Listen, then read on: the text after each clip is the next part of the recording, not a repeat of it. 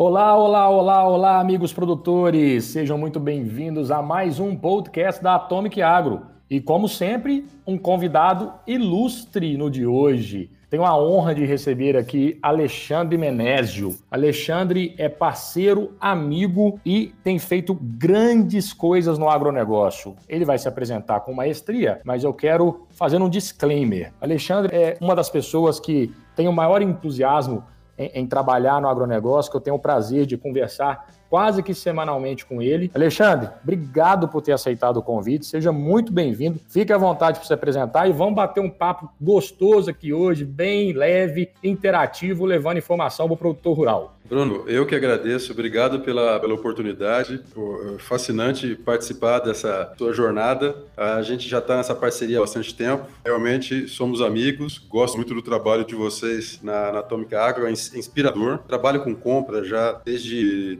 2012, mais especificamente com compras em larga escala de insumos é, agroindustriais, um pouco mais recente, desde 2015. Desde 2017, eu estou na coordenação da, da Aliança SCA, que é um pool de compras é, para empresas do, do agronegócio, né, principalmente da, é, do segmento de cana, é, começando agora bastante inicialmente no, no segmento de grãos, é, do qual você faz parte. Né? Então, é com você que a gente está é, inaugurando aí essa participação no segmento de grãos.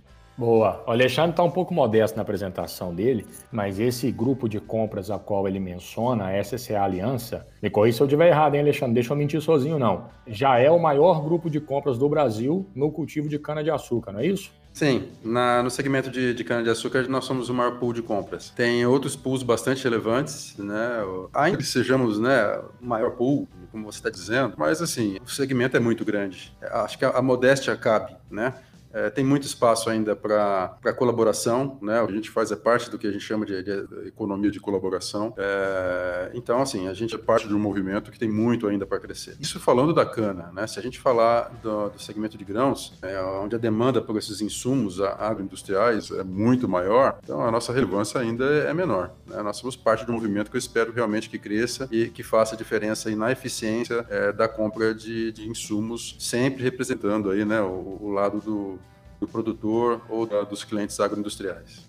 E nós vamos falar muito, nós vamos abordar alguns temas sobre as dificuldades de, de acessar, né, principalmente para o pequeno e médio produtor rural, essa demanda por insumos. Nós nos conhecemos aí no final do ano passado por um outro projeto, né, Alexandre? E acabou que no dia eu recuperei aqui na, na memória e no para ser justo, né, no meu WhatsApp, né, porque minha memória não seria tão boa assim. No dia 5 de março, pré-pandemia, hein? Quase, quase. A gente nem falava de pandemia. A gente estava almoçando em São Paulo. Eu me lembro muito bem desse almoço, eu, você e, e, o nosso sócio aqui na Atomic Agro, o Ricardo, que nós estávamos desenhando esse escopo do projeto de criar um, um grupo de compras para os grãos, que é basicamente soja e milho que a Atomic Agro é focada. E nesse almoço, nós já tínhamos levantado uma hipótese que era o seguinte: você vai se lembrar bem, falou: olha, cara, não vai ser fácil. É, a gente já, sem começar, antes de colocar o pé na água, a gente falou assim: vai ser disruptivo, vai ter muita dor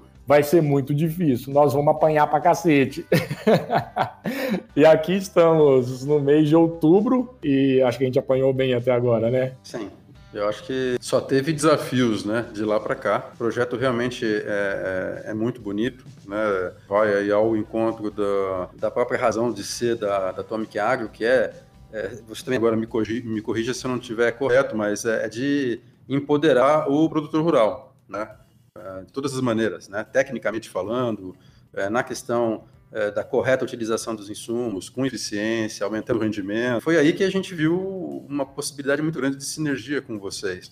Que nosso trabalho é basicamente trazer mais eficiência é, na questão comercial na, na, na, compra de insumos. Então, foi aí que eu, eu, quando a primeira vez que eu vi é, você e o Ricardo fazendo um, um pitch de, de, investimento, eu falei, pô, eu preciso conhecer essa, essa, história mais de perto, né? Porque faz muito sentido e combina muito com o nosso jeito de ser, né? Então, basicamente é isso. Eu acho que tem tudo a ver.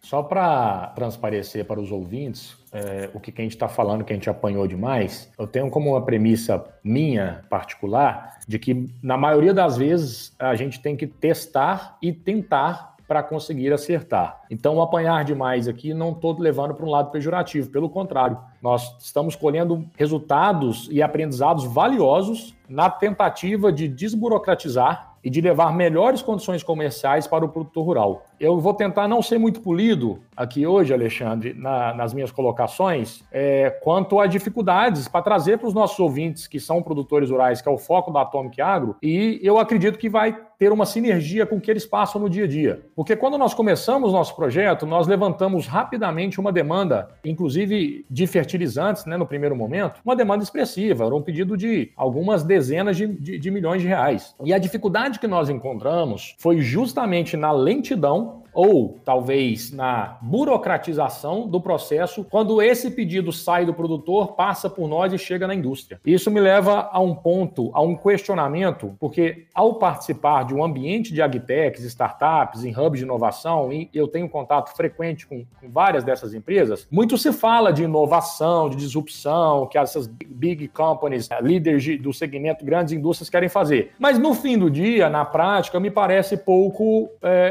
pouco prático e, e, continuam ainda com muita lentidão ao acesso, principalmente ao pequeno e médio produtor. Porque se a gente coloca grandes grupos, grandes usinas, falando aí de que você sabe com excelência atender ao segmento de cana-de-açúcar, cara, é muito mais simples. Você conversa com um gerente de conta, você conversa com um escritório administrativo. Agora, no nosso caso aqui, que a gente pegou centenas de produtores rurais de 200, 300 hectares, mas que somados gerou um pedido considerável. E aí a nossa dor foi em jogar isso para o mercado, para as indústrias que você já tem um relacionamento ótimo ótimo e a velocidade com que isso foi administrado e nos devolvido. No fim do dia, a venda é calor. E aí você tem cotação, câmbio, preço, tabela. O produtor rural ele tem que plantar, ele não vai ficar esperando. Então, essas foram as principais dificuldades, né, Alexandre, que nós encontramos no processo. Como é que você vê isso, cara? Na sua opinião, o quanto a indústria está preparada para, de fato, assumir um papel disruptivo e inovador no acesso ao mercado? Bruno, olha, só para o pessoal que está nos ouvindo ter uma ideia do, do, do, que é que a gente está dizendo aqui, né? O que, que a gente compra. Então, uh, basicamente, hoje a Aliança SCA ela se especializou em insumos agroindustriais. Então, eu estou falando basicamente, né? Diesel, agroquímicos, fertilizantes, lubrificantes automotivos, pneus. Da parte industrial é a soda cáustica, o ácido sulfúrico, cal e enxofre. Poucos insumos para realmente ficar especialista, tá?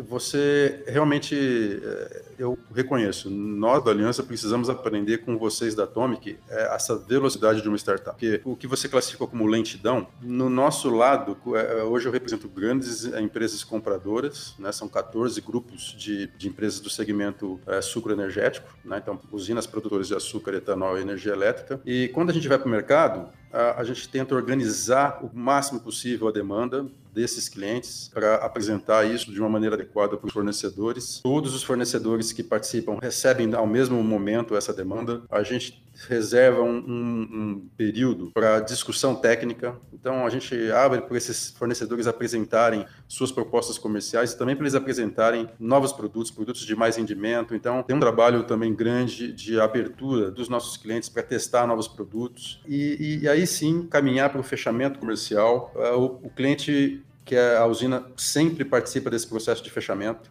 Né? Então, na verdade, eu faço a questão comercial da negociação em nome desses clientes, mas eles têm que concordar com que o negócio, né, no momento do, do fechamento, então eles participam do fechamento. Aí sim, a gente fecha o negócio, clientes e fornecedores ficam satisfeitos e a, a nossa responsabilidade termina. Isso, para você ter uma ideia, no, no, no processo de agroquímicos leva alguns meses, tá? E é o jeito de fazer, né? A gente faz uma campanha anual, a gente agrega o volume, apresenta o volume anual para os fornecedores.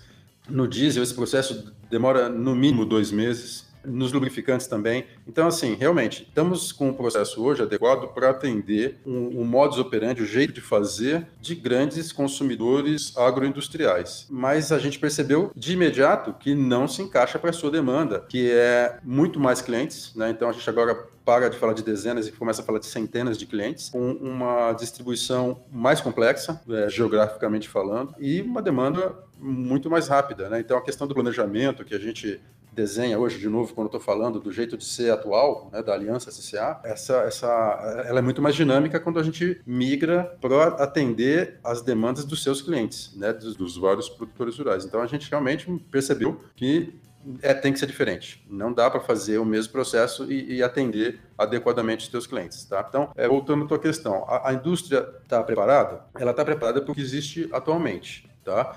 Hoje, para atender essa velocidade e o jeito de fazer e de ser do produtor rural, quem é que atende de verdade? É uma figura também imprescindível, fundamental, solidificada, que são as revendas e, a, e as cooperativas. Então, assim, teve que ter essa, essa organização, né, que são as revendas, muito poderosas, muito organizadas, aliás, é, para ficar, sentir o calor, a temperatura das negociações, das necessidades do produtor rural, para aí sim, de uma maneira eficiente, se adequar e atender. Tá? Então, o que, que eu estou percebendo? Para a gente conseguir é, é, atender a necessidade e a expectativa do teu cliente, a gente vai ter que criar uma, uma organização que emule isso que funcione bem hoje, que é a figura das revendas cooperativas. Entendeu? É, de novo, a gente vai ter que criar alguma coisa aí no meio do caminho. Não dá para ser o jeito que eu faço hoje, que atende um tipo de cliente com necessidades específicas, é, mas vai ter que caminhar para essa necessidade mais rápida, né, essa velocidade aí que você está determinando com o teu grupo de clientes.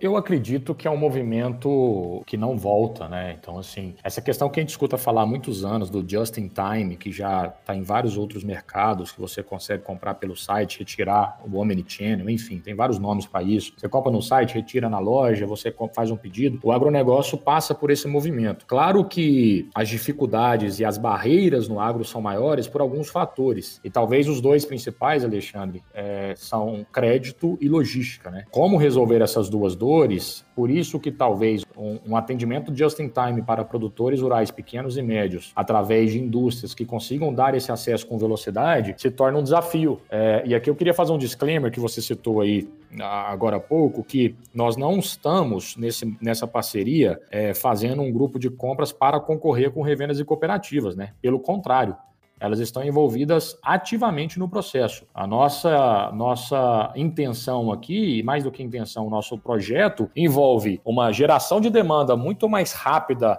através de um digital na Atomic Agro, com que a revenda tenha o pedido de forma antecipada e saiba muito rápido quais são os clientes e o que eles estão pedindo, e com isso a gente ter uma condição comercial melhor, tanto para a revenda, porque isso envolve no final do dia uma venda mais eficiente, que vai gerar um, uma economia de custos, e o produtor rural feliz por ter participado de um processo digital onde ele pode ver de forma 100% transparente, produto, preço, volume, ele conseguiu fazer uma jornada onde ele muitas vezes se envolveu pouco com alguma pessoa e teve um resultado da entrega conforme ele estava prevendo, e no fim, a revenda também satisfeita por ter aumentado a sua oferta de produto em clientes que muitas vezes ela nem acessava, não é isso? Na verdade, assim, é, não tem almoço grátis, né? Por que, que, uma organização como a nossa consegue acesso a condições comerciais mais eficientes? Né?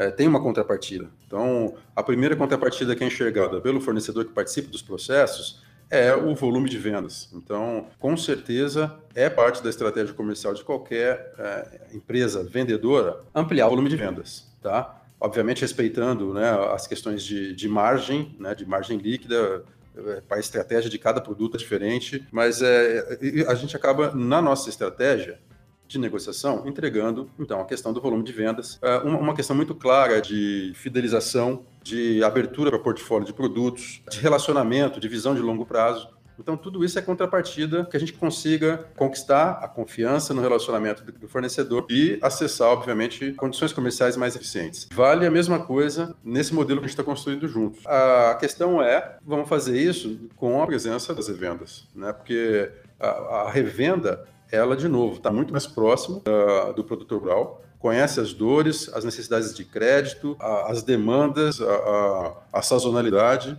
uh, do que a gente poderia conhecer, entendeu? Ou do que a gente uh, conhece hoje trabalhando com esse é, segmento diferente de, de, clientes. Então, é fundamental a, a, participação da revenda nesse, nesse projeto, nesse processo que a gente está criando. Mas, é, de novo, né, para ser mais eficiente, o nosso trabalho aqui juntos vai ser de coordenar essa ida ao mercado, essa, esse acesso, a criação de demanda, construção da demanda, o reconhecimento da demanda por parte dos produtores e apresentação organizada dessa demanda e dessa contrapartida às revendas e cooperativas que vão estar conosco participando desse processo e vencendo o processo concorrencial.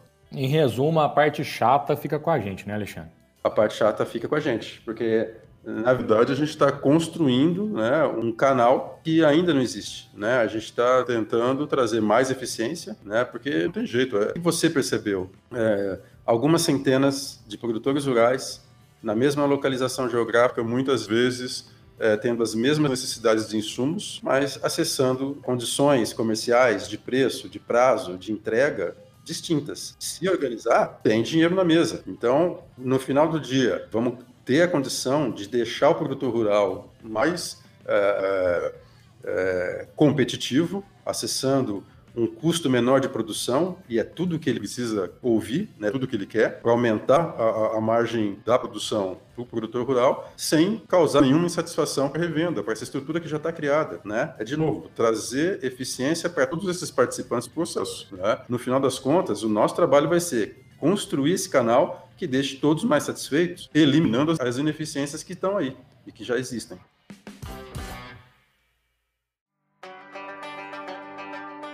Nós fizemos no começo do ano uh, uma, um, um, estudo, tá? E ele foi feito de forma muito detalhado com um grupo de revendas do sul do país. Um grupo grande, tá? Nós chegamos a um número que apenas 23% da base da Atomic Agro que acessava as cidades que esse grupo de revenda tem canais de atendimento, apenas 23% dos, dos produtores da Atomic Agro eram clientes dele. Então, olha só o que a gente está falando aqui. De além de tirar uma parte burocrática, que é essa parte de pegar volume, precificar, negociar, juntar esses volumes, nós também levamos acesso a novos clientes, a produtores rurais que estão, de certa forma, desestruturados, soltos, comprando de quem ele acha que ele tem que comprar, e muitas vezes nós vamos levar esse cliente de uma forma organizada para esses canais que estão melhores preparados. Porque no fim do dia, né, Alexandre, quem é competitivo, quem é sério, vai ficar no jogo. Essa velocidade de digitalização vai dar uma filtrada em quem está aí, entre aspas, brincando há muitos anos, né? A gente tem movimentos de marketplace que está trazendo transparência para o segmento. Então, esse disclaimer que eu trago, porque muitas vezes, quando a gente começa a conversar de grupo de compra, quando você fala pool, grupo de compra, as cooperativas já fazem cara feia, né? Ei, tá me atravessando. Nosso caso é extremamente colaborativo, né? E, e a gente está fazendo isso junto mesmo com os canais de distribuição para que a gente dê mais eficiência para todos envolvidos. Mas o nosso foco, e aí você disse no começo do nosso bate-papo, o foco da Atomic Agro aqui é empoderar o produtor rural. Então, se eu trouxer retorno sobre o investimento dele de uma saca a mais, de X% a mais de economia na compra de insumos para ele, a gente está atendendo o nosso propósito. Concordo, é, é, exatamente isso, Bruno. Uma, uma, uma, vertente da qual a gente não consegue mais fugir, está acontecendo, está tá à nossa frente, é o nivelamento de informação. Então, tem um trabalho, obviamente, ainda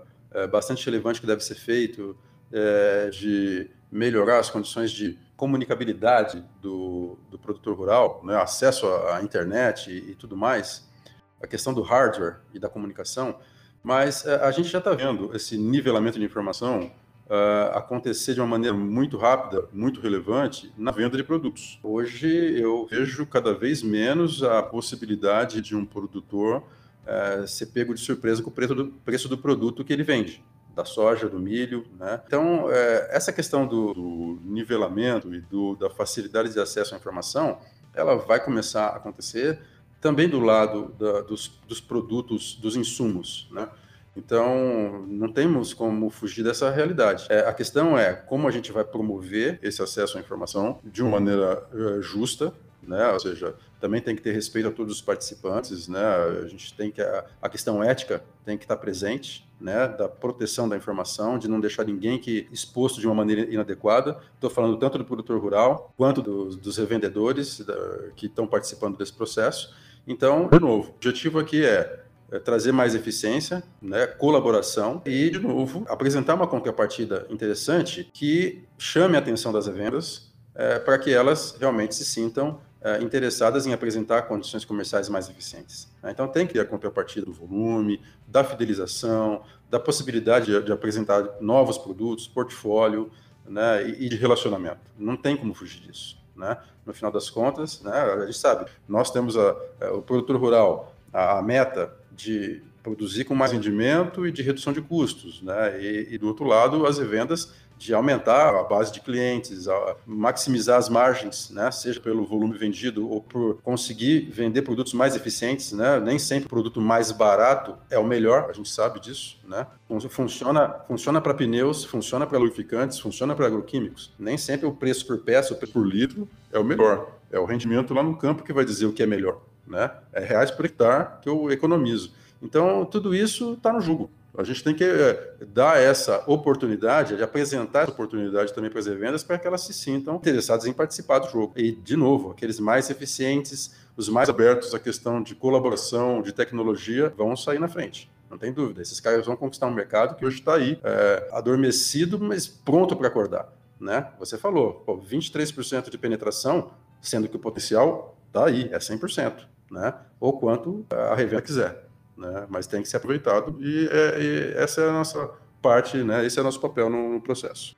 Exatamente. Eu acrescentaria uma palavra aí também que a gente traz para todo esse processo, que é transparência, né? Tudo que a gente faz fica muito transparente para todos envolvidos na cadeia. Então, o preço está transparente, o volume está transparente, o pedido está transparente. E isso é muito bom, porque quando você consegue ter é, condições iguais para, para esses pedidos, para esses volumes que nós negociamos, realmente todos saem ganhando. Por que, que eu falo isso, né? O maior custo que tem num canal, e aí pode ser revenda ou cooperativa, o maior custo está no time de campo, no time de vendedores, porque realmente acesso ao mercado, esse acesso ao produto rural, ele é um acesso que custa um dinheiro, né? Caro ou barato é relativo, porque você vai trabalhar em cima do ROI, né? Quanto que você vai conseguir de, de retornar sobre esse acesso. Então, o que a gente traz, né, Alexandre? Alexandre, nesse projeto nosso, ele diminui, cara, de forma considerável o custo, porque aonde um vendedor, um RTV, tem que sair para visitar o cliente três, quatro, cinco vezes, para ficar tirando pedido, vai querer, não vai querer, você quer esse volume, você não quer. Cara, a gente resolveu tudo isso de forma digital. Nós resolvemos tudo isso.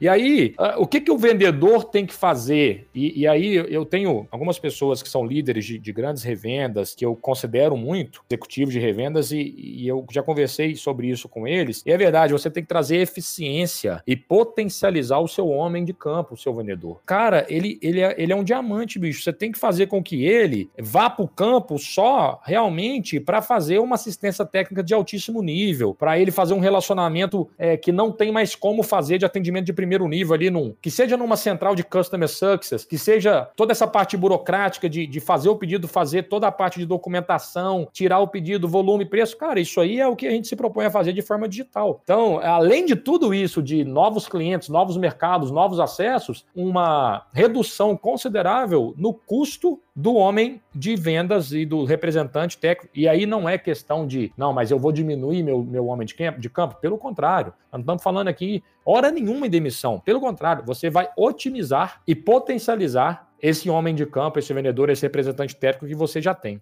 Concordo 100%, Bruno. É, você mencionou duas coisas bastante importantes. A, a primeira questão da, da, transparência. Né? Nós temos cuidado aqui no nosso processo de, em nenhum momento, interromper o relacionamento do nosso cliente, né, que é o cliente final que vai receber o insumo, do, do fornecedor. Outra coisa muito importante, nos nossos processos, quando a gente apresenta a demanda de todos os clientes, né, para que as, as empresas possam participar do processo de cotação, no início do processo, a gente garante que todos os fornecedores recebam a mesma informação com a máxima transparência ao mesmo tempo, para dar a mesma condição para todos, tá? Então isso é fundamental, importantíssimo. Todos os clientes sabem de tudo que está acontecendo durante o processo. Então todos recebem a mesma informação. Nós não temos autonomia e nem o direito de omitir qualquer coisa, tá? Então isso é básico para a construção do, do processo de, de confiança. É, outra coisa, na questão da eficiência comercial, reduzir a necessidade dessas visitas para comercialização, né, que você falou para retirar, para tirar o pedido, eu acho que vai ficar a parte bonita, né, porque a gente está falando de vendas técnicas, né, então não é uma venda simples de catálogo. A venda técnica, é, ela vai ter que continuar acontecendo e nós sabemos que muitas das vendas acontecem no campo. É mostrando, é testando, né? é criando os campos de prova, adequando os experimentos, as testemunhas. Isso vai continuar acontecendo, isso precisa acontecer. Então, outra coisa que a gente costuma dizer, nós temos 100% autonomia comercial. Nós representamos os nossos clientes e, e, e, brigamos pelas condições comerciais. Mas nós temos zero autonomia técnica, porque quem decide que fornecedor está homologado ou não, que produto está homologado ou não, e qual que será o produto vencedor, é o cliente. É ele que testou. É ele que colocou a prova e que concluiu o produto de melhor rendimento. Então, isso vai continuar acontecendo. Essa é a parte bonita do processo. É isso que precisa permanecer. Todo o restante que puder ser substituído com eficiência por um canal digital, não tem jeito, vai migrar.